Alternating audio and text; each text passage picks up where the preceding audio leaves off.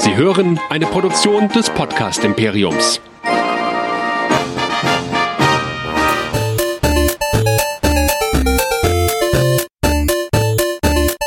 Ich bin Luke Skywalker und ihr hört Nerdizismus, der nerdige Podcast. Viel Spaß!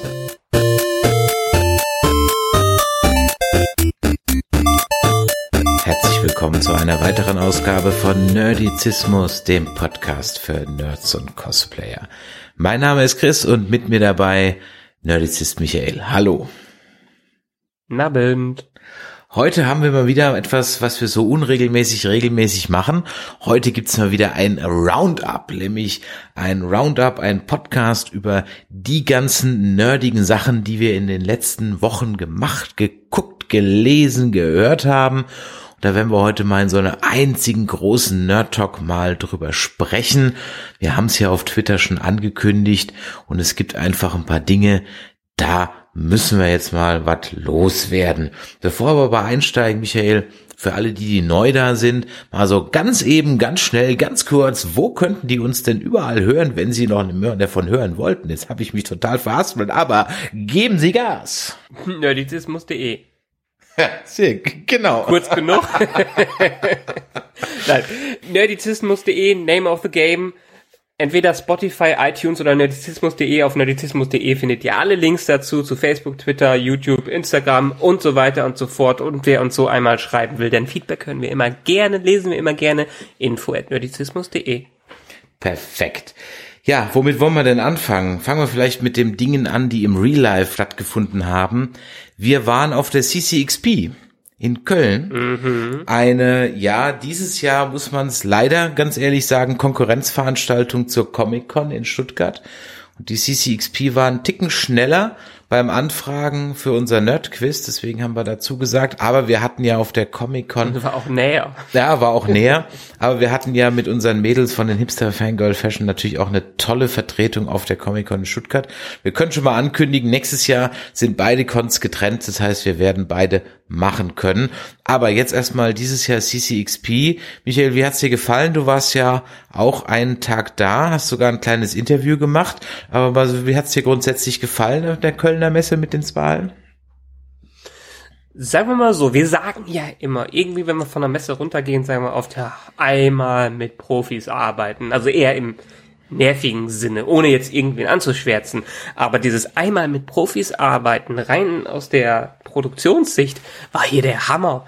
Die waren so gut organisiert und das war technisch so professionell. In, auf dem Level, auch wenn andere gut sind, haben wir das so noch nicht erlebt. Und das muss man erstmal loben.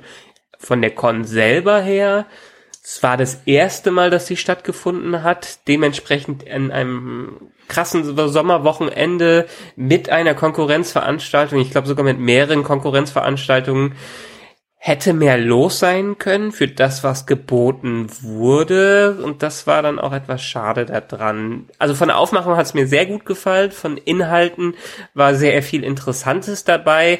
Aber was eine Con ausmacht, sind natürlich auch die Leute, die da hingehen und da war es am Start vielleicht noch verbesserungswürdig. Da müssen die sich noch eine Community etwas aufbauen. Ich glaube, dass, wie du es richtig gesagt hast, es waren, ich glaube, die Dokomi war auch noch zeitgleich, kann das sein? In Düsseldorf? Ich Kann glaube, die sein, war ja. auch noch an dem Wochenende. Also es war eine Anime-Veranstaltung in Wochenende es, äh, in, in Düsseldorf. Es war ähm, die CCXP eher heraus hervorgegangen aus der RPC, der Roleplay Convention in Köln und die Comic-Con in Stuttgart war auch noch. Und das sind natürlich, glaube ich, drei äh, Events zu viel an einem Wochenende. Ich bin mir nicht sicher, ob die Dokomi war, kann sein. Andreas, sorry, falls ich gerade jetzt Unrecht tue. Ähm, ja, ich, äh, ich, ich bin bei dir. Die Messehallen an sich von der Aufteilung, vom Standbau her war das sensationell. Das muss man ganz klar so sagen. Diese Thunder Stage, diese große Bühne war Hammer. War wirklich Hammer. Ja. Von der Technik her unglaublich, war wirklich Comic-Con San Diego Qualität unglaublich, richtig, richtig gut. Auch unsere Ultra Stage, auf der wir waren, war von der Technik her richtig, richtig gut und wir konnten endlich mal auch eine Probe machen. Ja, wir konnten unser Quiz mal proben und das war auch wirklich gut, dass wir das machen konnten. Wir haben eine tolle Aufnahme gekriegt, das war alles super.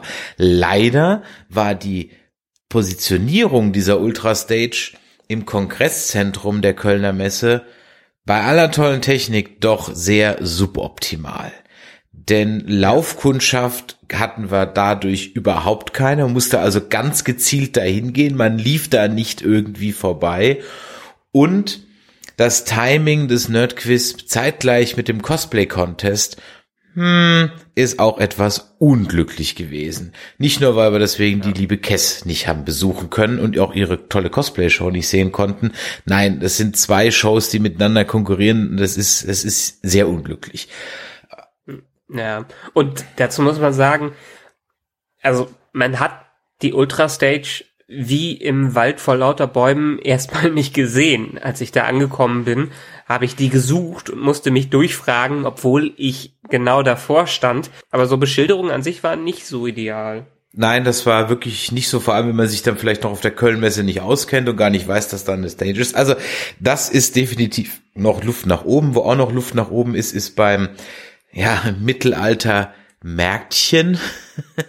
ja, das, okay, es war natürlich auch für die Aussteller wirklich schade, weil es so heiß war, dass eigentlich halt auch keiner raus wollte freiwillig aus der klimatisierten Halle. Aber es waren halt dann auch so wenig Stände da und es war leider wirklich, vielleicht hatte das Brandschutzgründe oder ich weiß es nicht. Die Stände waren dann auch noch so entzerrt, dass das also wirklich eher ein trauriger Anblick war. Und in dem zweiten Freigelände waren dann so diese Endzeitgruppen angesiedelt. Die hatten eigentlich auch eher so das gleiche Problem, dass die mehr oder weniger unter sich waren. Also in dem Mittelalterbereich war es noch ein bisschen voller, weil da halt ein paar Fressstände waren und weil da auch die Spielleute ab und zu halt mal die Dudelsäcke und die Trommeln rausgeholt haben. Das war natürlich dann ja. da ein bisschen ein Highlight. Der Tommy Krabweis hat auch noch mal ein bisschen was zum Besten gegeben. Das fand ich dann zum Beispiel wieder auch komisch. Das Lesecafé, wo also ähm, Schriftsteller aus ihren Büchern vorlesen, das war dann mitten in der Halle. Ja, im, mitten im Lärm. Das fand ich dann komisch. Also beim nächsten Mal wäre es vielleicht besser, wenn man die zweite Stage in die zweite Halle macht und das Lesecafé vielleicht auf diese Ultra-Stage oder in diesen Raum packt, weil da ist Ruhe, da kann man in Ruhe ein Buch vorlesen, eine Lesung halten und nicht mitten im Messelärm.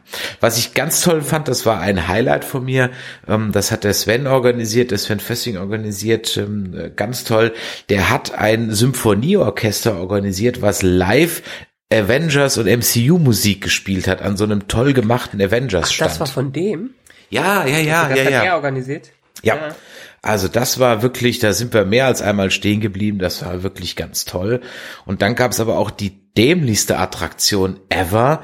Das war diese Superman Experience. Warst du da drin? Nee, ich wusste auch nicht wirklich, was das war. Also habe ich mir jetzt keine Zeit für genommen. Es war völlig sinnfrei. Wir sind da kurz vor Ende noch mal rein, weil da war keine Schlange mehr da und dann sind wir da rein. Hast du also vielleicht hast du diesen Trailer. Es gibt so einen Trailer von DC. Ich könnte ihn auch mal in den Show Notes verlinken. Das ist so ein animierter Trailer über sämtliche Superman-Installationen von dem allerersten Comic und Fernsehserie über die Filme bis zu den neuen Filmen bis hin zu ähm, Batman wie Superman. Ja, so mhm. Zeichentrick. Ich hab, wir haben den auch, glaube ich, auf in unserem auf Facebook mal verlinkt oder so, aber kann ich noch mal machen.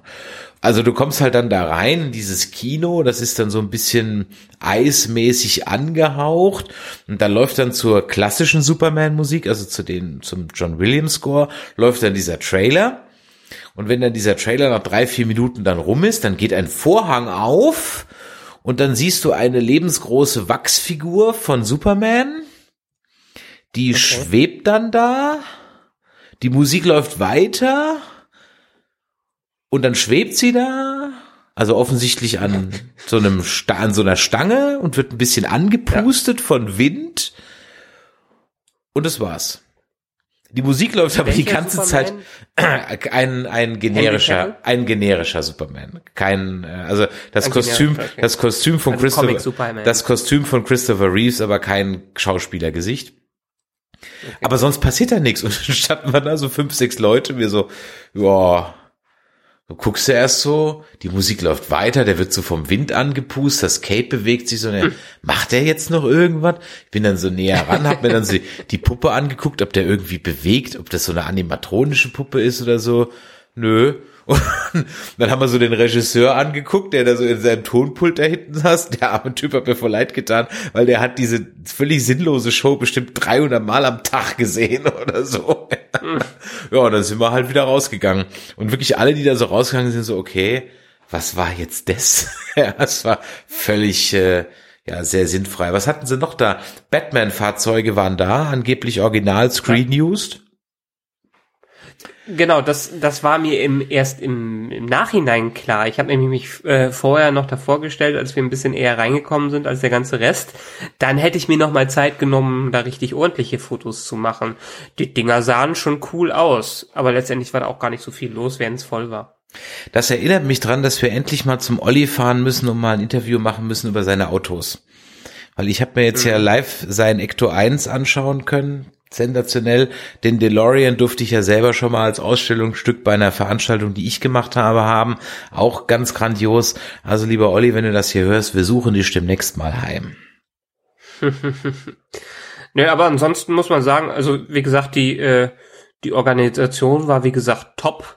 War auch schön die Ecken, die da aufgebaut worden sind. Da wurde ein bisschen gemeckert, dass man da auch nicht wirklich viel gefunden hat, jedenfalls von dem, was wir gehört haben, dass man dann doch nicht darauf hingewiesen wurde, wo man jetzt seine Sachen wirklich lagern konnte für die Cosplay-Leute, äh, obwohl es eine tolle Lagerungsmöglichkeit gab. Aber ich fand im in der Creators Lounge fand ich das Bällebad schön und die Süßigkeiten, die es da umsonst gab. Also das hat mir schon gefallen.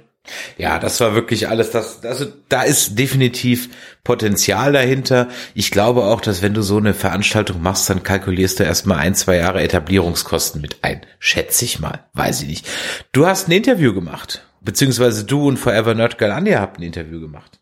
Ja, äh, wir durften ein Interview mit der Rebecca Mader führen und zwar ist das die Wicked Witch aus Once Upon a Time und die hat auch die, ähm, ich glaube Charlotte in Lost auf jeden Fall eine in Lost gespielt. Eine sehr sympathische Person, eine sehr nette Schauspielerin, lustigerweise auch hochschwanger mit, ich glaube, mit einem zweiten Kind oder so, hat sich trotzdem noch auf den Weg nach Deutschland gemacht, um bei dieser Con dabei zu sein. Und wir haben ein nettes kleines Gespräch geführt, knapp eine Viertelstunde. Das werden wir auch, ich weiß gar nicht, hängen wir es hier dran oder packen wir es in unseren YouTube-Kanal, müssen wir uns noch entscheiden.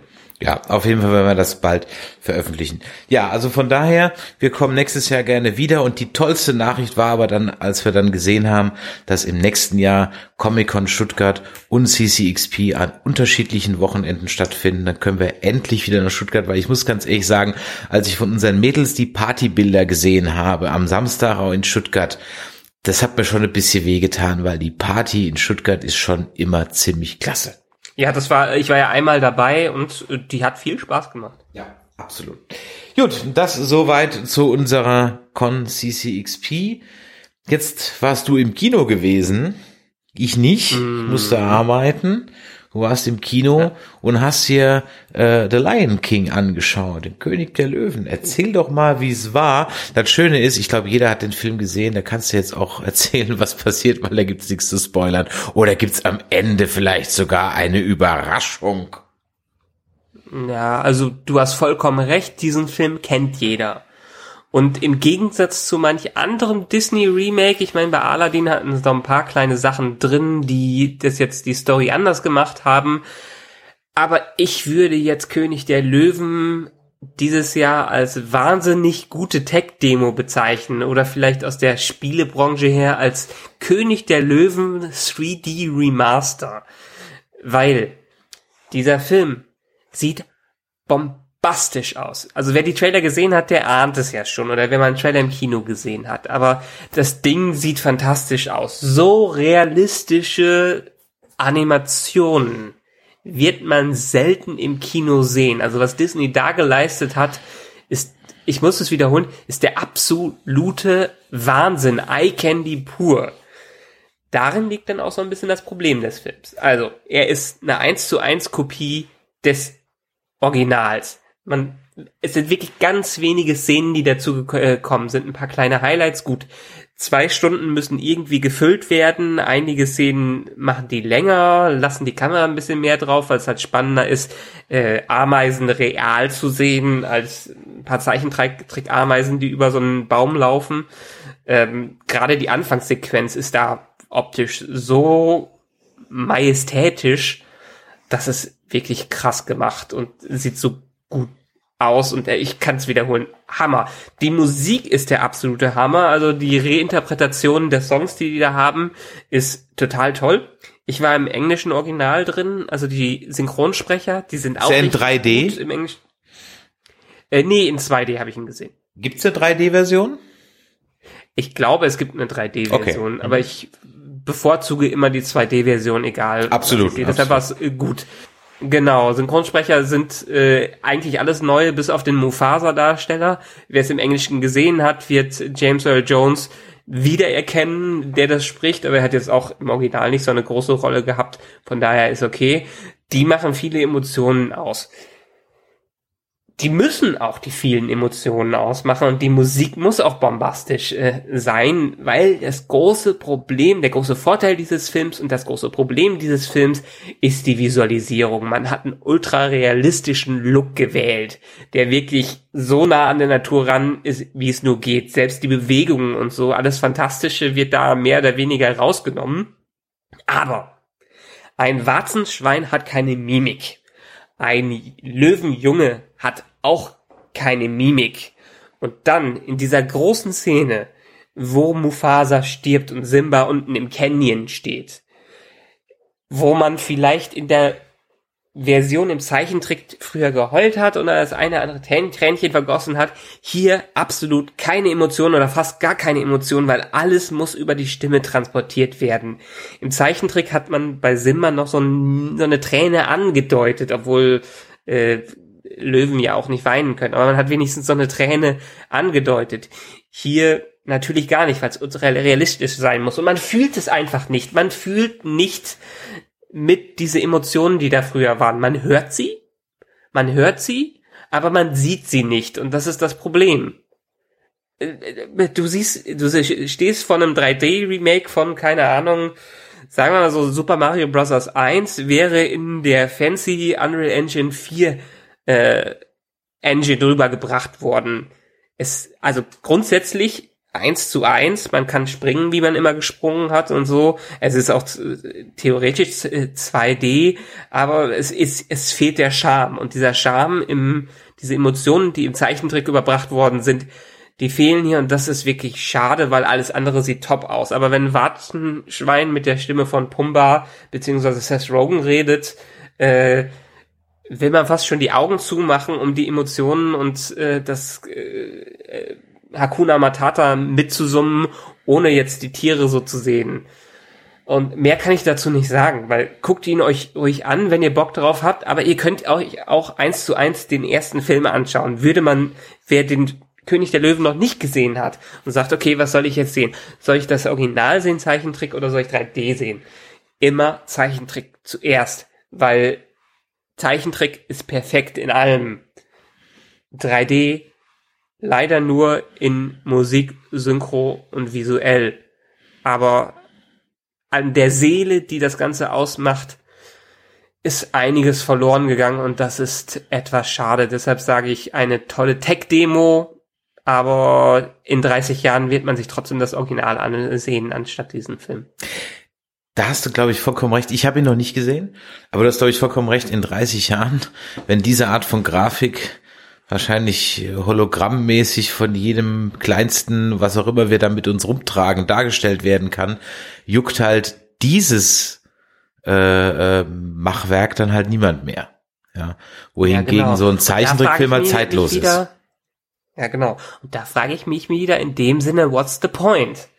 Bei den anderen Filmen hat man wenigstens versucht, so ein bisschen Originalität mit reinzubringen, auch wenn nicht so viel drin war. Und man hat so ein bisschen wieder den Charme und die Magie des Alten eingefangen. Und das ist hier definitiv, wenn man die Augen schließt. Und das erwarte ich nicht von einem Remake. Dann kann ich mir es auch das Original anschauen. Ein Remake muss die eigenen Wege gehen und man hat Ansätze hier. Es gibt eine ganz tolle Szene, die zeigt, also es gibt in dem im Originalzeichentrick die eine Szene, wo Rafiki äh, das eine Felllocke von Simba aus der Luft schnappt und damit realisiert, oh, Simba ist noch am Leben, hui, hui, hui.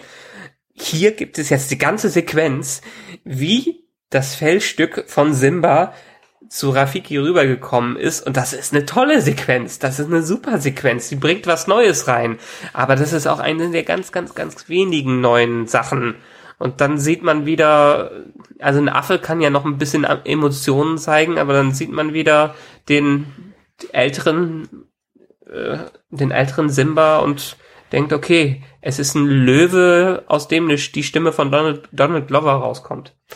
Und die Hyänen, die sind ja gerade, also ich bin ja, was König der Löwen angeht, bin ich ja, da ich den einfach als, Ki als Teenager, ja, war, kann der 93 kam der raus, ne? Ja, also da war, war ich 10. Da war ich 16. So. Da habe ich den als, als 15, 16 war ich da. Habe ich als Teenager gesehen. Ich fand den toll. Fand ich richtig toll. Ich bin aber natürlich VHS-Kassette gekauft. Ich bin halt jetzt da deutsch aufgewachsen, habe halt auch bei den Hyänen zum Beispiel, ja. ich glaube, Hella von Sinn und Nina Hagen, wenn ich genau. mich recht entsinne im Deutschen mhm. im Ohr, ist natürlich ein Highlight. Ja. Ähm, ja. Wie sind die, die Hyänen gemacht? Diese, Al also das kann ich mir halt gar nicht mit realen Hyänen vorstellen. Ja. Also die haben auch diesen etwas bekloppteren Faktor aus der Zeichentrickversion natürlich rausgenommen aufgrund des realistischeren Settings. Äh, wenn man sich beispielsweise Simbas Song am Anfang äh, aus äh, den Ich will endlich König sein, ähm, I, wanna, I just wanna be king, da sind, da ist ja im Zeichentrick am Ende diese Pyramide aus Tieren, die ja, da hint und ja. so eine richtige Parade, die da ist, ist hier nicht. Die hüpfen zwischen so einer Stampede zwischenher und das war's. Ähm, die Hyänen sind auch, ich glaube, das große Thema und damals war ich zu jung, um es zu verstehen. Es gab halt schon einiges Kritik an König der Löwen für wie die dargestellt worden sind, auch den Klischee-Figuren her, die Hyänen, die die waren. Das haben sie jetzt komplett rausgenommen. Die Hyänen sind mehr bedrohlich als alles andere. Also sie sind nicht mehr diese, diese völlig überzogenen Figuren aus dem Zeichentrick. Also den Faktor haben sie komplett rausgenommen. Das ist auch wirklich an anderen Stellen so. Die einzigen, die noch so bekloppt herkommen, wie sie eigentlich mal waren, sind Timon und Pumba. Aber auch nur durch die Stimmen von äh, Billy Eichner und Seth Rogen ist das ge geschuldet. Dadurch leben die und sind auch wirklich das Highlight des Films. Die sind, die, jede Szene mit Timon und Pumba, die scheint hervor. Das ist wirklich ein Glühen in der Finsternis, ein absolutes Feuerwerk da drin. Aber das war es auch schon wieder. Also ja, die Hyänen haben, ist, sind lange nicht mehr so, wie sie vorher mal waren. Da bin ich immer gespannt, wer auf Deutsch dann Timon und Pumba spricht. Das war ja unter anderem Ilja Richter. Ich weiß nicht, wer der andere war, aber Ilja Richter als äh, Timon mhm. war schon ziemlich geil. Also muss ich ganz ehrlich sagen. Ja. Ähm, und äh, ja. ich glaube, eine Wahl bei den ganzen Synchronsprechern, die du jetzt aufgezählt hast, einen hast du noch vergessen. Und das für mich eigentlich der, wo ich denke, da würde ich mich am meisten dann auf der englischen Version drauf freuen, weil es eine würdige Ersetzung des Originals ist ist ähm, ähm, John Oliver als, wie heißt der Vogel? Ähm, Sasu. Sasu, genau. Ja. Das glaube ich, der kann Rowan Atkinson da durchaus mit einem schönen snobbischen British English da wunderbar was ähm, hinzufügen oder, das zumindest ebenbürtig machen. Was ist denn mit Ska? Da war Jeremy Irons natürlich auch nicht schlecht und die deutsche Stimme, ich glaube Thomas Fritsche hat das damals gesprochen, der auch die deutsche Synchronstimme von Jerry Irons sind. Das sind auch schon markante Stimmen, die halt natürlich einen, einen Willen richtig gut machen. Wer ist denn da der Willen? Im Englischen ist das, och, sein Name, ja, da hast du mir wer es eingebrockt, den zu sagen. Äh, Chivilte Efjayor, ich habe keine Ahnung. Muss man den äh, kennen? Der, äh, ja, der ist aus äh, 12 äh, Years a Slave und aus Doctor Strange ähm, der Mordo oder wie er heißt. Okay. Der schwarze Darsteller. Ja, ja, ich weiß, ja. Ähm, ja.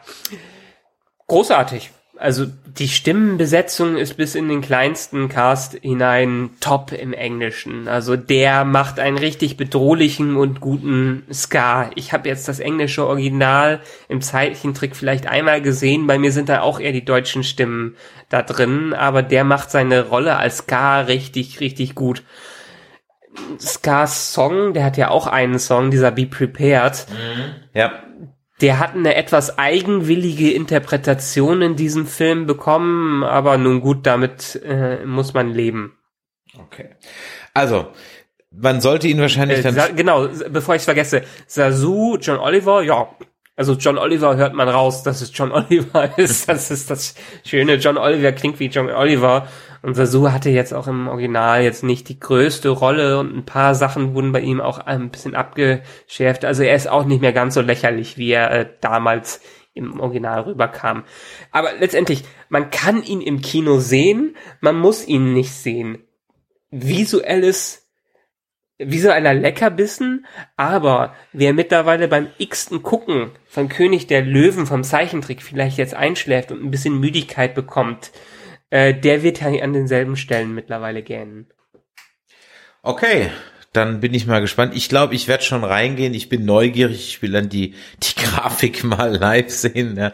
Gut, ich könnte es auch zu Hause jetzt auf dem Beamer gucken und noch ein bisschen warten. Jetzt gehen wir am Wochenende erstmal in Spider-Man ähm, Far From Home. Da hast du ja schon eine Kritik als äh, Artikel geschrieben, könnt ihr auf nerdizismus.de nachlesen.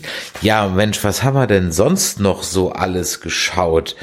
Ähm, ich mache jetzt mal einen kleinen Monolog. Du hast einen, jetzt mache ich mal einen, wobei ich, weil ich nicht glaube, dass du es gesehen hast oder vielleicht doch. Hast du Chernobyl gesehen? HBO's Es Chernobyl. ganz, es steht ganz oben auf meiner Watchlist, ist ja auch nicht viel zu gucken, aber wie das Leben eines Vaters so in den Anfangsjahren ist, auch hier nehme ich mir gerade viel Zeit dafür. Ich habe keine Zeit. Ich habe so absolut keine Zeit. Ich habe Zeit für nichts, für gar nichts. Ich schaff's noch nicht mal äh, abends ordentlich was zu essen. Keine Ahnung. Nee, ich habe keine Zeit. Und alles, was ich gerade schaue, weil es in schönen kleinen Häppchen ist, ist The Office US. Deshalb Chernobyl ganz groß auf meiner Liste, aber einfach noch nicht zugekommen. Ich hab's gebinged, muss ich sagen. Hab's wirklich durchgeguckt. Die, ich glaube, es sind fünf Folgen. Ähm, eine HBO-Serie, die im Moment auf äh, im Deutschland äh, im Stream bei Sky Ticket oder überhaupt bei Sky läuft. Sky Ticket. Ja. Man kriegt's auch, glaube ich, zu kaufen bei Amazon, wenn ich mich recht entsinne. Ja, kann gut sein. Und ich muss ganz ehrlich sagen, leck mich am Arsch, war das ein Knaller. Jetzt muss man sagen, ich habe, ich war, das war 83, 84, glaube ich war, 6, 86 war es, da war ich neun Jahre alt. Also ich kann mich noch sehr, sehr, sehr lebhaft an den ganzen Kram erinnern.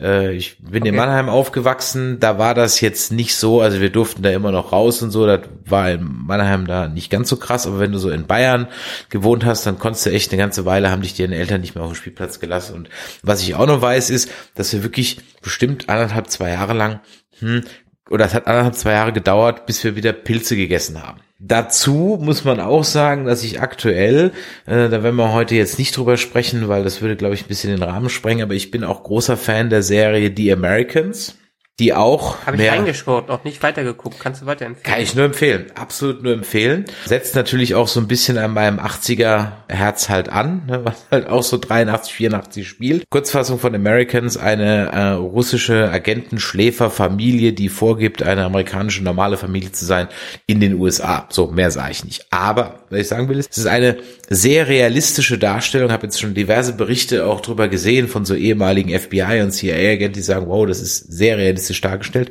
Und auch das Russland, und darauf will ich jetzt eigentlich hinaus, das Russland in The Americans ist sehr realistisch dargestellt. Und deswegen bin ich schon so ein bisschen an diesen Look so, so gewöhnt und war deswegen sehr erfreut, dass in Tschernobyl, also der Serie rund um die Ereignisse im Atomkraftwerk Tschernobyl, wo also der Reaktor explodiert ist, dass dieser Look von diesem Sowjetrussland, ja, wirklich extremst gut eingefangen ist. Ich habe selber als Kind äh, 87, 88 haben wir mal so Paketverwandtschaft im Osten besucht. Da waren wir in, äh, haben wir so eine Rundreise durch die DDR gemacht und sowas. Ich kenne diesen Look auch live. Ich habe das halt auch mal in den zwei Wochen dann da live gesehen.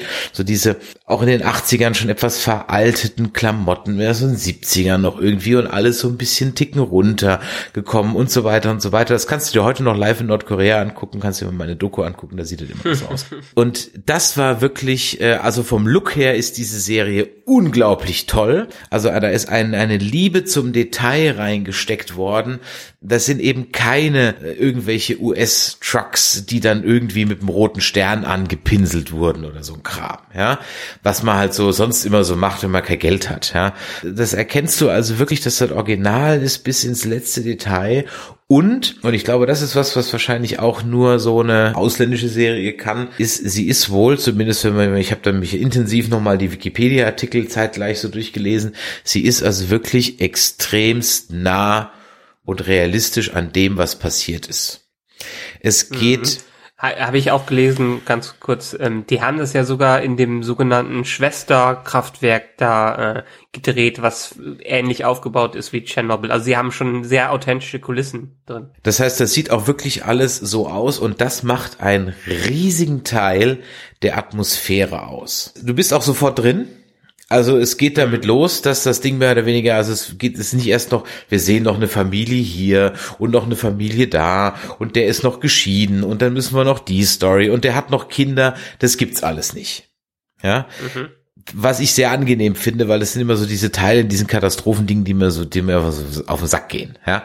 Ähm, wenn Aber ich du spoilerst jetzt hier nicht in dem Sinne, dass du ähm, Charakter Arcs verrätst. Naja, die Character Art stehen alle bei Wikipedia. also es gibt keinen, es gibt keine erfundenen Charakter.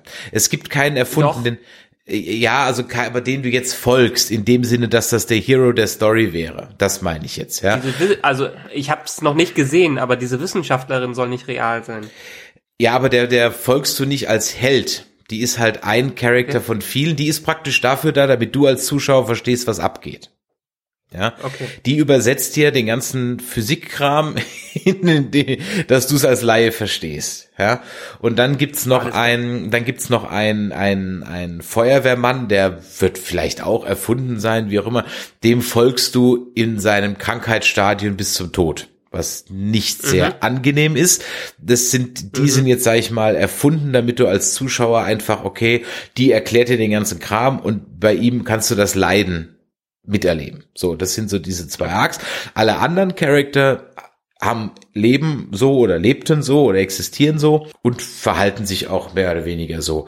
Und auch die klischeehaften Sowjetbonzen sind nicht so ultra klischeehaft, sondern natürlich gibt's die, die täuschen, tarnen und vertuschen wollen, aber es gibt halt auch die, die sagen, okay, das können wir jetzt hier nicht, da müssen wir jetzt was machen und was halt das Krasse an der Sache ist, dass halt alle relativ schnell wussten, wenn ich da jetzt hinfahre, bin ich tot.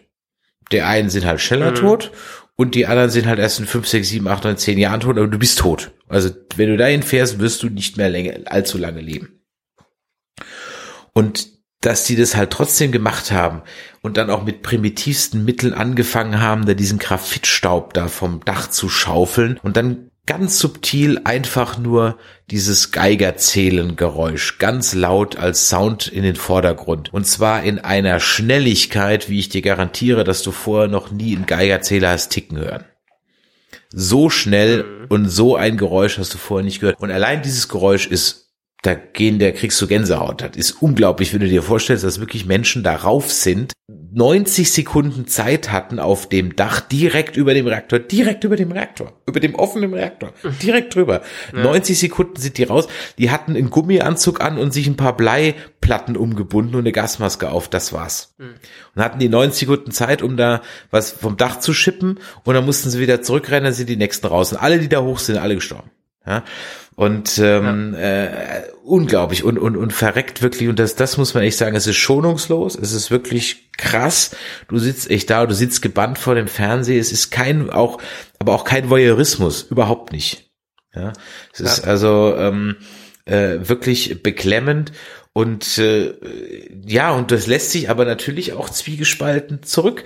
Also auf der einen Seite denkst du dir danach, wie kann man nur Atomkraftwerke bauen? Auf der anderen Seite denkst du dir, okay, aber wir haben halt leider noch keinen Kernfusionsreaktor. What shall we do? Ja, ähm, hm. Und äh, äh, das ist also wirklich, äh, was ich mir gewünscht hätte, ist, dass das Ende etwas ausführlicher ist ich sag mal so, der Status quo heute. Das wird nur so mit so den üblichen Texteinblendungen gemacht. Ne? Ähm, es endet ja. also praktisch mit dem Prozess der, der Beteiligten und das ist mir, hätte ich mir gern noch eine Folge mehr gewünscht oder eine Doku hinten dran. Zurzeit gibt's, glaube ich, bei Sky 4,99 so ein Angebot. Also das ist die 4,99, aber sowas von wert, sich mal einen Monat Sky-Ticket zu holen und sich die Serie, die fünf Folgen reinzuziehen kann ich ja leider nicht für für Kunden, die äh, schon mal Ticketkunden waren. Das ist immer nur so ein blödes Neukundenangebot. Okay. Egal. Keine ja, Ahnung. Ähm, ja. Steht steht ganz oben auf meiner Liste und die Sache ist die Serie ist ja so erfolgreich gewesen und ich weiß nicht jetzt authentisch, einigermaßen authentisch, dass die in Russland direkt verboten wurde. Ja, weil gut, der Sowjetapparat kommt halt nicht gut weg. Ich sag mal, wahrscheinlich vor, vor 10, 15 Jahren hätten sie das in Russland noch nicht ähm, so kritisch beäugt, wobei das immer so ein Wunderpunkt in der russischen Geschichte ist. Aber jetzt natürlich unter ähm, äh, der Putin-Geschichte ist das natürlich aktuell jetzt etwas, wo wir wollen wir jetzt nicht so drüber reden. Ja. Sonst können wir selber nicht mehr dahin reisen. ja, das ist äh, klar. Also ich kann die Serie wirklich, es ist definitiv kein Spaß, es ist völlig humorfrei, aber was willst du da auch lachen? Ja, äh, äh, da gibt's ein paar Galgenhumor, äh, One-Liner, aber das war's dann auch schon. Ähm, es ist wirklich äh, beklemmend, verstörend, aber sehenswert, absolut sehenswert auf allen Bereichen. Die Schauspieler sind toll, ähm, die sind teilweise auch so gut in ihren Masken, dass du die gar nicht sofort alle erkennst. Ähm, ja. Hier der, dieser Skelsgard oder dieser eine Däne, das ist das, glaube ich, der auch bei, ja. genau, der auch bei, bei, bei Tor und so mitspielt. Also da musst du schon zweimal hingucken, um den sofort zu erkennen, ja. Und ähm, mhm. wenn die dann am Ende die übliche Original, Original ähm, äh, Protagonist und Schauspieler gegenüberstellen, dann sind da die Masken teilweise schon sehr gut gemacht. Also das muss man, muss man da ganz ehrlich sagen. Also von mir wirklich volle Empfehlung. Chernobyl, HBO, schaut's euch an, ist wirklich gut. Und vor allem für auch die, die es vielleicht nicht live miterlebt haben, ist das mal was, äh, ja, eine Warnung der Geschichte. Ja, ich, mu ich muss ja sagen, ich war damals drei Jahre alt, also da habe ich nichts von mitbekommen. Das erste große Ereignis geschichtlich, was bei mir äh, einen Einfluss hatte, das war dann der Fall der Mauer 89. Aber das war dann noch so vor meiner eigenen Zeit. Deshalb ähm, finde ich auch sehr spannend. Übrigens, Serie auch jedenfalls war sie damals, äh, als sie rausgekommen ist, die Serie mit dem besten Ranking, was, bei, was es bei IMDb bisher gab. Okay, für so eine Serie wundert mich das schon, aber es liegt nicht in der, also ich wundere mich nicht, weil die Qualität der Serie super, nur ich hätte jetzt wundert mich, weil das jetzt definitiv kein Massenprodukt ist. Ja, es ist kein neues Game ja. of Thrones oder so, ja. Aber es hat ein Pro Es ist aber im Fahrwasser von Game of Thrones rausgekommen. Vielleicht war das ein Vorteil. Ja, vielleicht, auf jeden Fall. Ja, ähm, was hast du denn noch so geschaut? hätte ja noch ein paar Sachen auf der Pfanne, aber vielleicht hast du ja was. Was ich gerade schaue. Also wir können gleich noch über Jessica Jones 3 reden. Dritte Staffel abschließend der Serie. Was ich gerade schaue, was ich absolut empfehlen kann, was aber leider in Deutschland ein bisschen knifflig zu bekommen ist, beziehungsweise äh, nicht auf den üblichen äh, Kanälen. The Office, die amerikanische Version. Also lustigerweise, ich schaue sie auf Netflix, aber ich schaue sie mit dem VPN auf Netflix, weil sie komplett auf Netflix seit Jahren in den USA da ist, aber halt nicht woanders. Und eine Freundin von mir, eine gute, die hat mir das vor längerer Zeit schon mal empfohlen und ich habe es jetzt endlich mal reingeschaut, weil es halt auch so eine 20 Minuten Serie ist. Und ich habe es nicht bereut. Ich habe eben schon gesagt, ich habe keine Zeit, kein bisschen Zeit in irgendeiner Art und Weise. Ich bin aber schon in Staffel 5. Die Office ist die, äh, also die Office ist, ja, die, Office ist, ist, ist die Serie, ähm, äh, auf der ja, also auf der Stromberg so arg basiert, dass Stromberg am Ende irgendwann mal die Office in den Credits nennen musste, weil es einfach so offensichtlich darauf basiert, ne? Ja, nicht, nicht ganz, nicht ganz. Es gibt, sagen wir so, es gibt mehrere Adaptionen von The Office. Das Original, das einzige Original, das es so gibt, ist von Ricky Gervais, äh, Gervais und kommt von der BBC. Also ist eine englische Serie. Hat, glaube ich, auch nicht so dermaßen viele Folgen. War unglaublich erfolgreich und ähm, geht schon mehr in die Stromberg-Sache. Ich glaube, Stromberg war es damals so, die waren extrem inspiriert und das war so vor den Zeiten des Internets, als es äh, oder vor den Zeiten des populären Internets, als es rauskam äh, und irgendwann ist irgendwie mal klar geworden, hm, hm, hm, das nimmt aber jetzt schon viele Inspirationen von The Office und da mussten sie dann doch irgendwann zugeben, ja gut, hm, hm, haben wir so gemacht. The Office USA von 2005 bis 2013 gelaufen. Ist von Ricky Gervais sogar produziert worden. Heißt, es ist eine offizielle Adaption ins Amerikanische. Und man kann sich darüber streiten, ja, nicht alle amerikanischen Adaptionen sind gut. Du findest ja auch immer die, immer noch die BBC-Version von House of Cards besser als die äh, äh, amerikanische Variante. Aber hier muss ich sagen, diese Serie ist so gut. Diese Serie ist so toll gemacht und nicht wie Stromberg unbedingt ins harte Fremdschämen. Weil Stromberg muss man sagen, das war am Ende ein Arschloch. Er hatte ein bisschen Sympathien und deshalb ist er auch gut auf dem Bildschirm klargekommen und war ein Publikumsliebling. Aber am Ende war Stromberg ein Vollarschloch, was sich auch wie ein Vollarschloch verhalten hat. Immer, egal wo. Hier ist der Boss Michael Scott, äh, gespielt von Steve Carell. Und am Anfang ist er noch ein bisschen härter, aber am, äh, letztendlich ist er eher wie ein Homer Simpson. Also wirklich ein Vollidiot, der irgendwie in die Kapazität eines Chefs gekommen ist und da aus Gl rein Glück sitzen bleibt. Der hat keine Ahnung von nichts, ist ein so naiver Mensch, wie es nur geht, hat seine eigenen Vorstellungen, so dass alles, was aus ihm rauskommt, irgendwie rassistisch klingt und irgendwie dann falsch. Aber er meint es nie böse und will es auch nicht so haben, dass es oft sehr peinlich ist und man den Kopf schütteln muss, aber man ihm ein Ende dann irgendwie trotzdem lieb hat. Und auch die ganzen anderen Charaktere, also in, in Deutschland gibt's ja einen Ernie und Ernie ist echt kein sympathischer Charakter und da hat man auch nie Sympathien für entwickelt, noch nicht mal so richtig groß Mitleid, auch wenn es in eine härtere Richtung bei Ernie hingeht. Ähm, Im Englischen hat man den, im Amerikanischen hat man den Dwight. Und am Anfang ist er auch so, aber selbst alle Nebencharaktere, das ganze Office da, irgendwie wachsen die einen ans Herz und es ist irgendwie eine sehr familiäre Serie und die macht Spaß und sel es ist lange her, dass mir eine Sitcom, es ist eine Sitcom, so viel Spaß gemacht hat wie The Office. Also wenn ihr irgendwie drankommt, packt euch ein VPN auf den Rechner oder VPN aufs Handy, macht eine Probezeit und schaut einmal über Netflix äh, rein.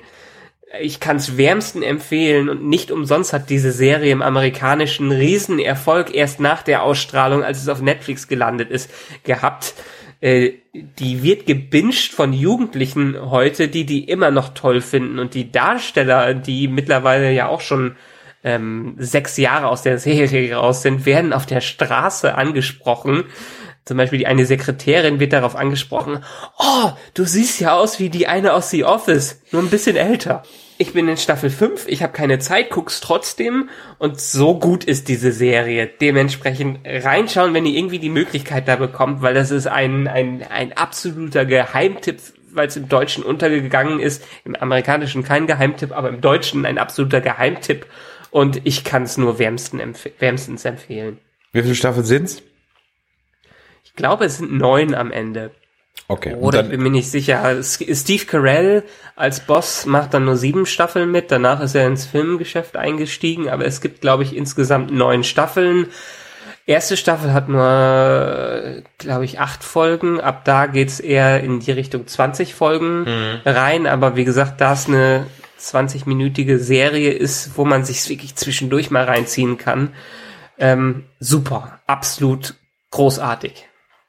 Was auch kurze Folgen hat, auf Netflix läuft und auch sehr lustig ist, ist Bonding. Mhm. Ähm, da geht's um eine, ja, ich glaube, Studentin, die nebenher Domina ist und ihr schwuler bester Freund, der ihr äh, Domina-Gehilfe ist. 20, immer so, das sind fünf, sechs Folgen, a 20 Minuten, sehr lustig, guckt's einfach mal rein, kann man so nebenher einfach mal so weggucken. Und was man auch nebenher so schön weggucken kann, was aber durchaus auch den einen oder anderen Tiefgang hat, ich möchte sogar fast sagen, im bisschen wie Black Mirror ist, ist dieses, ähm, wer ist das? Love, Cats and Robots? Love, Death and Robots. Ja. Ja. Hast du es geguckt? Nee, noch nicht. Ich habe aber viel davon gehört. Ist so ein bisschen Animatrix-mäßig. Ja, ne? genau. So ein bisschen Black Mirror, ein bisschen Animatrix. Ähm, jede Folge hat einen anderen Stil. Das kann vom klassischen Anime über kolorierte, nachträglich kolorierte echte Filmaufnahmen gehen oder reine Computer 3D-Geschichten oder ein Mix aus allem. Es ist komplett äh, andere Geschichten jeweils, kleine Kurzgeschichten, die alle irgendwas mit Sci-Fi äh, zu tun haben, ja, oder so irgendwie Matrix-mäßig sind oder ein bisschen Terminator oder bla. Also es ist alles irgendwie mal dabei. Es gibt lustige Episoden, manche sind ultra brutal, ja. Da musste ich seit lange mal wieder meinen Pin bei Netflix eingeben. Kann ich auch wirklich nur empfehlen. Kleine snackable Content kann man so weggucken, kann man auch wieder immer wieder mal eine kleine Folge gucken. Was man nicht so weggucken kann, was trotzdem aber ziemlich gut ist und richtig auch gut geblieben ist, ist die zweite Staffel von Dark. Hast du Dark eigentlich geguckt? Die erste Staffel? Da ist ja mein, meine Hassliebe für deutsche Serien wieder mit drin. Ich habe reingeguckt. Ich glaube, wir haben die erste und Anfang der zweiten Folge damals gesehen, als es rausgekommen ist.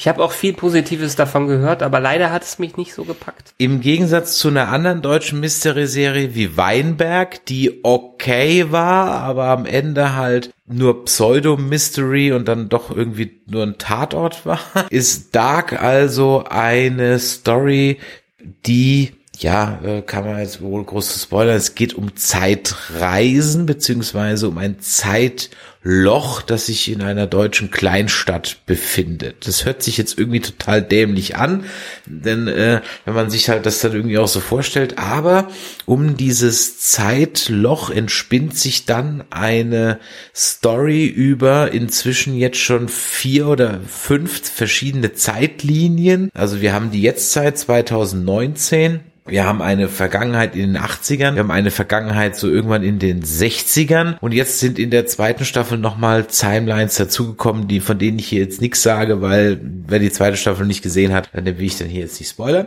Ist echt gut, gute Schauspieler, auch endlich mal so bisschen weg von diesem Theaterhaften, was so dem deutschen Serien immer so anhaftet, dass es halt alles irgendwie so ein bisschen wie im, ja, so auf der Bühne ist, ja, alles wie so ein Theaterstück halt, ja, alles so ein äh, ja, überbetonte Sprache und so. Das ist alles hier nicht so. Es ist also wirklich nicht schlecht gemacht. Es ist auch vom Production Value her sehr gut gemacht, also sehr authentisch. Die jeweiligen Zeitperioden werden richtig gut eingefangen, richtig gut eingefangen. Die Schauspieler sind echt gut, auch die jeweils jüngeren und älteren Varianten der Charakter sind gut gecastet, also die machen auch so meistens schon Sinn so von der Optik her. Das passt alles. Es ist allerdings nix, was man mal ebenso wegguckt. Denn Mhm. diese Story ist wirklich so verwoben, springt auch munter hinterher in den Stories. Ich habe dann mal versucht, im Geiste zu überlegen, ob ich das denn chronologisch machen könnte. Ab einem gewissen Punkt kann man es auch gar nicht mehr, könnte man es auch gar nicht mehr chronologisch hintereinander schneiden, weil alle Zeitlinien ineinander verworren sind. Und wenn du dann am Ende halt noch vier, fünf, sechs, sieben, acht Zeitlinien hast, dann wird's echt heftig. Da kannst du nicht nebenher groß am Handy tippern oder was lesen. Da bist du raus. Ja. Ja. Ich, ich wundert mich übrigens, du als großer Fan von Zeitreisen, dass du die Serie empfiehlst. Naja, es ist ja jetzt keine, kein Franchise, das ich irgendwie durch eine Zeitreise retten muss, um überhaupt noch eine Story zu erzählen. Ja, Äh, sondern es ist von vornherein darauf angelegt, dass es hier darum geht und dann ist es halt auch clever gemacht, ja. Es ist aber etwas, wo wir festgestellt haben, dass Forever Not Girl nicht, als wir jetzt angefangen haben, die zweite Staffel zu gucken, Puh, ich würde empfehlen, schaut euch mindestens auf YouTube nochmal ein Recap der ersten Staffel an. Also das ist das Mindeste, was er machen sollte. Und wir haben es gemacht vorher, weil das Netflix Review Recap reicht null. Also wenn ihr es wirklich vor einem Jahr geguckt habt oder vor anderthalb und jetzt ohne die, die erste Staffel nochmal zu gucken einsteigt, wird's echt schwierig. Aber da ist das Netflix ähm, Recap viel zu kurz. YouTube gibt's bessere. Nach zwei, drei Folgen ist man dann wieder drin. Ja, dann weißt du, ja, ja, genau, der und die und der und so und so. So war das okay. Dann bist du wieder drin. Aber äh, man braucht die ein, zwei Folgen. Deswegen, da kann ich ganz klar empfehlen, entweder ihr binscht das jetzt mit der ersten Staffel durch, das wäre das Beste. Oder ihr zieht euch vielleicht die letzten zwei Folgen der ersten Staffel nochmal rein und steigt dann in die zweite ein. Dark 2 kann ich empfehlen, ist, glaube ich, auf drei Staffeln ausgelegt ähm, soll also dann okay. mit der dritten Staffel abgeschlossen sein, was auch okay ist, weil es läuft schon so Richtung eines potenziellen Endpunktes zu. Und wenn ich mir jetzt vorstelle, die haben für das, was jetzt angedeutet wird, dann nochmal eine Staffel A, zehn Folgen Zeit, dann ist es nicht wie bei Game of Thrones so husch husch und alles muss schnell fertig werden, sondern kann ich da richtig was Tolles draus spinnen. Ich bin gespannt, ich freue mich drauf und kann die zweite Staffel auch nur empfehlen. Aber ihr müsst die erste geguckt haben, sonst geht gar nichts. Was haben wir noch? Jessica Jones? Genau, Jessica Jones, der Abschluss der gesamten Marvel Netflix Geschichte des kleinen Zwischenspiels, was sich da abgespielt hat. Leider dann die letzte Staffel, weil Jessica Jones war ja so ein bisschen damals ein Highlight und ist auch heute immer noch ein Highlight. Also gestartet hat das ganze Marvel-Netflix-Universum ja richtig stark mit der der ersten, ersten Staffel Daredevil und ersten Staffel Jessica Jones. Auch die zweiten Staffeln von den beiden Serien haben durchaus ein Niveau gehalten, ähm, was ein bisschen gefallen ist, aber in der dritten Staffel, genauso wie bei der dritten da Staffel Daredevil, für mich wieder ein starker Abschluss und auch wirklich ein Abschluss, weil die jetzt im Gegensatz zu Daredevil und Co wussten, dass sie einen Abschluss filmen sollten. Ja, es ist ein befriedigendes Ende. Es ist kein wirkliches Ende in dem Sinne, könnte jederzeit weitergehen, aber die Story an sich ist geschlossen. Die Geschichte, die in dieser Staffel erzählt wird, rund um, ja, jetzt äh, sie die Ereignisse aus der zweiten Staffel, den Konflikt zwischen Patsy und, und Jessica, der sich in der zweiten schon angebaut, äh, aufgebaut hatte. Patsy hatte jetzt auch Superkräfte, oder zumindest etwas Superkräfte, nicht ganz so stark wie Jessica Jones, geht als, ähm, ja, selbst jetzt auf Verbrecherjagd und gerät dann also praktisch mit Jessica aneinander. Ich fand die Staffel, nachdem sie ein bisschen gebraucht hat, bis sie so angelaufen ist, echt gut. Carrie Ann Moss und diesen ganzen Part, da weiß ich nicht, wo es, da habe ich mich so ein bisschen gefragt, what's the point? Aber durchaus besser als in der zweiten Staffel. Also absolut, also da, absolut, ja. aber auch so ein bisschen, es, es tut, also ihr Privatkram tut überhaupt nichts zum ganzen Rest. Es ist so, ja, das stimmt. Ja, ansonsten muss man sagen, Cast wieder super, macht Spaß zu gucken und es tut mir wirklich echt leid, dass diese MCU-Serien nacheinander alle eingestellt werden, weil die wirklich gut sind. Und so ein ja. Schmarrn wie Gotham läuft ewig. Ja, ähm, also hier ist es wirklich das Marvel-Netflix-Universum, was eingestellt wurde. Und es liegt nicht an Marvel und an Disney, dass es eingestellt wurde. Es ist in dem Fall wirklich Netflix, äh, die die Kabel gezogen haben bei den Serien, weil Netflix scheinbar sich da nicht die Konkurrenz ins Haus holen will auf den Disney Plus Streaming Dienst bezogen. Und das wäre ja indirekt auch schon so ein bisschen Werbung dafür. Also deshalb, ich kann es aus Netflix Sicht verstehen, dass die halt das abschließen wollen, aber die hatten gerade mit Jessica Jones und Daredevil eine richtig, richtig starke Serien und auch ein star einige, also starke dritte Staffeln. Da ist es schade, das zu sehen, aber es ist verständlich. Und die Rechte liegen halt beim Marvel und man muss jetzt ab, absehen, ob es irgendwann in Zukunft dann unwiderruflich rebootet wird in irgendeiner Art äh, im MCU. Also Jessica Jones, wer es noch nicht geguckt hat, schaut rein. Ich glaube, wir haben zu jeder Staffel ein kurzes Recap gemacht. Also auch die hier, äh, muss ich sagen, wirklich es macht Spaß zu gucken. Ich mag die Schauspielerin, ich kann mir ihren Namen leider nie merken. Ähm, und äh, du bist ja besser Kristen in, Ritter. Genau.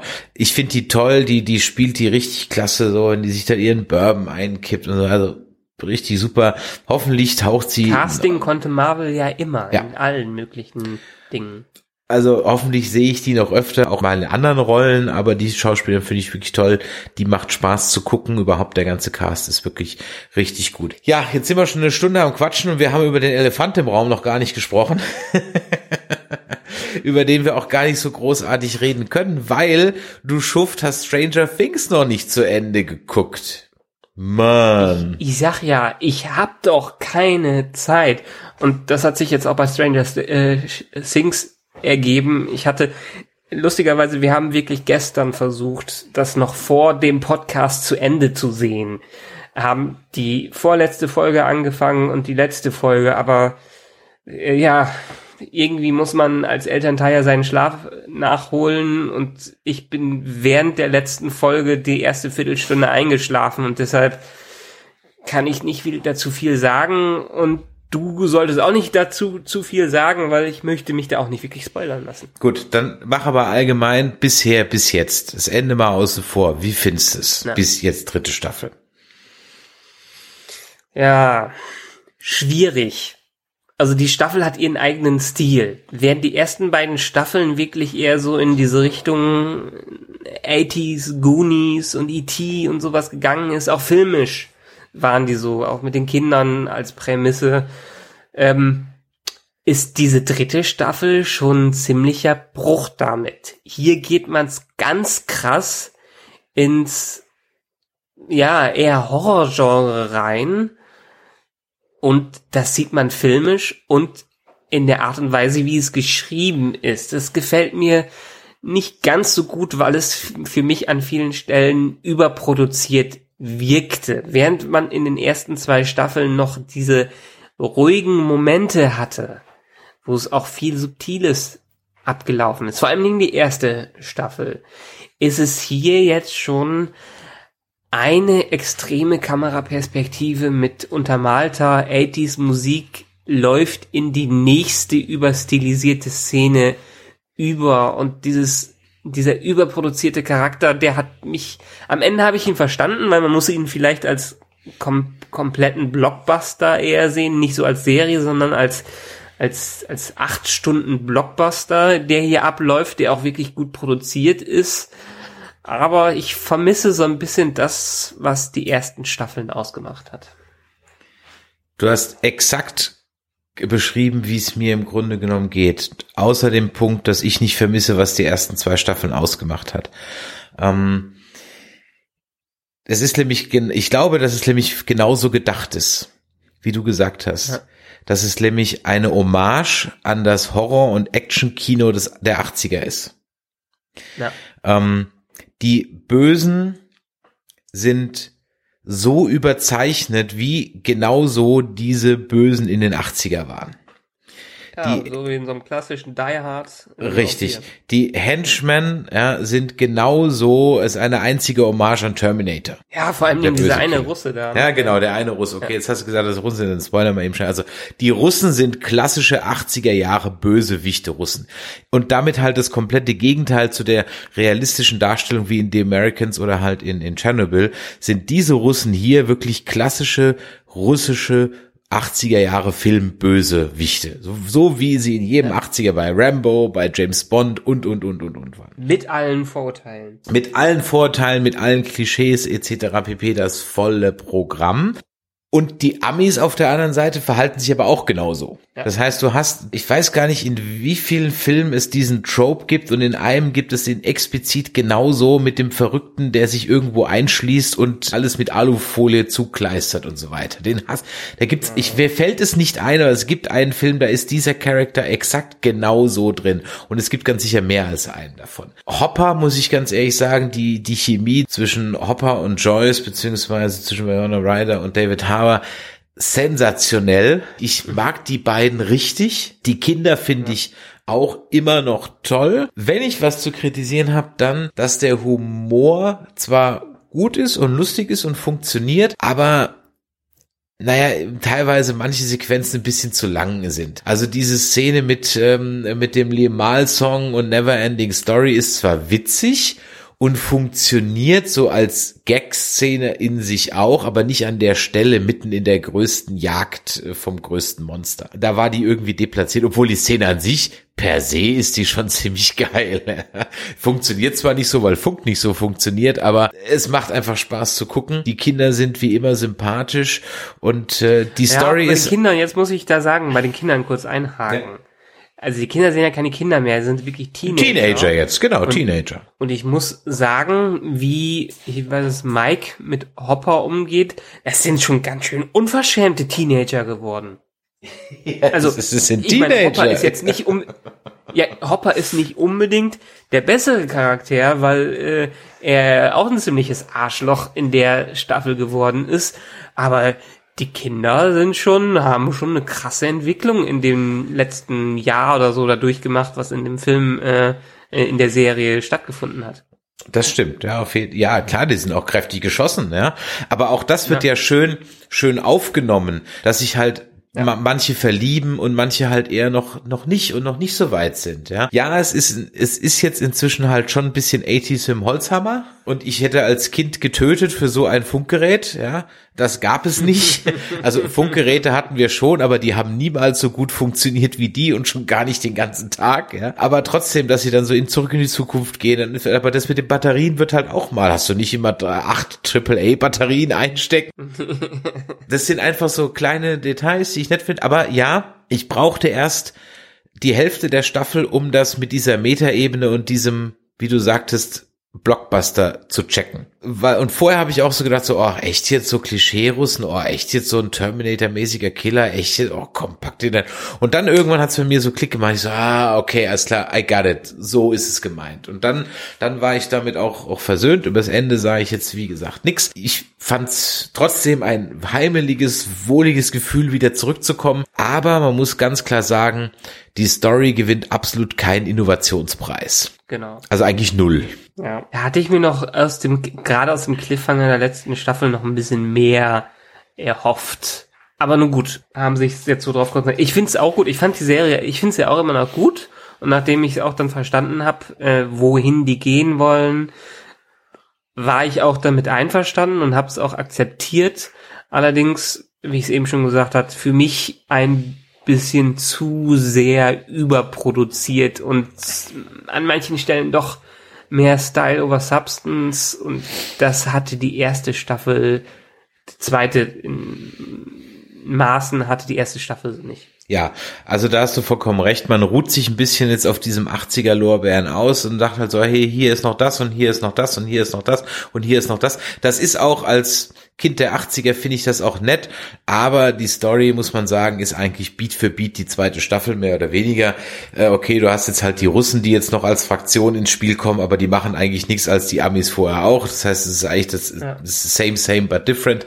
Ähm, ich glaube aber, du wirst es dann auch bald sehen. Das könnte noch mal einen anderen Twist geben in der dritten Staffel. Ich bin sehr gespannt. Mir hat es Spaß gemacht. Wir haben es durchgebinged an zwei Tagen.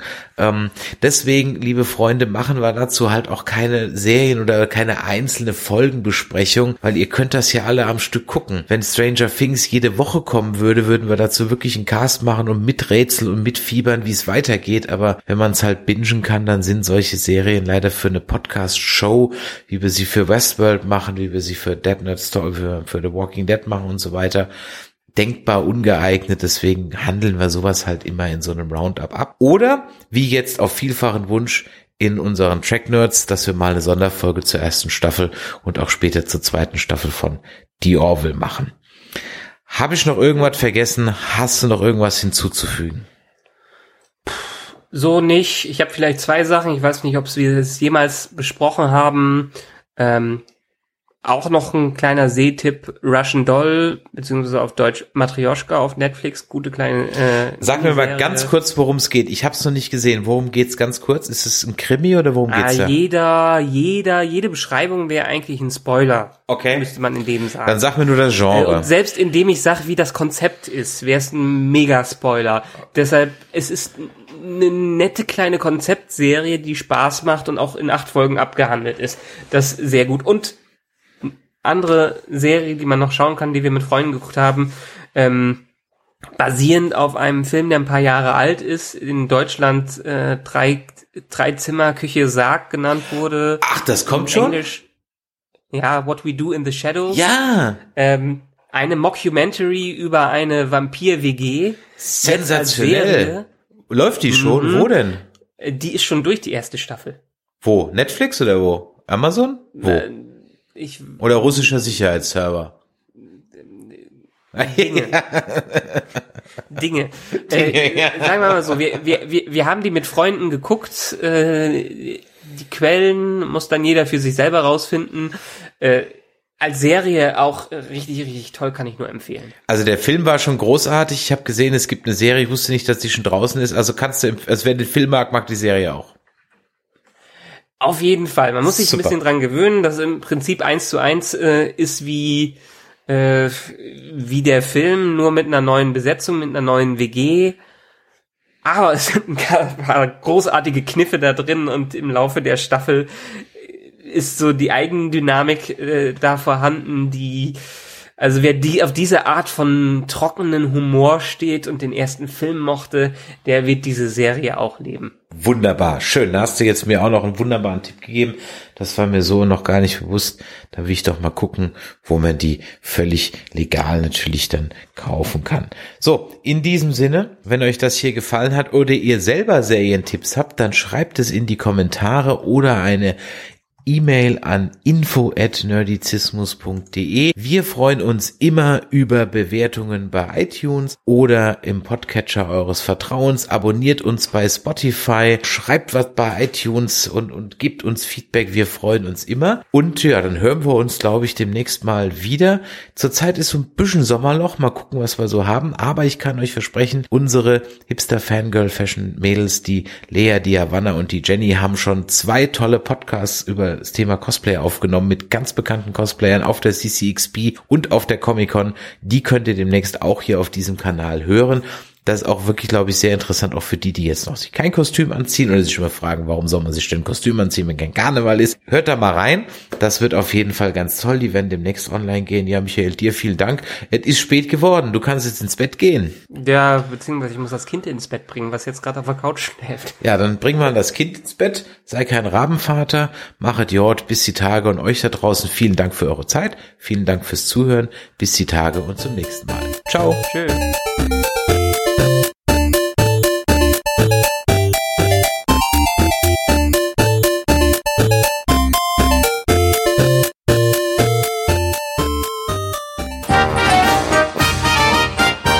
Produktion des Podcast Imperiums.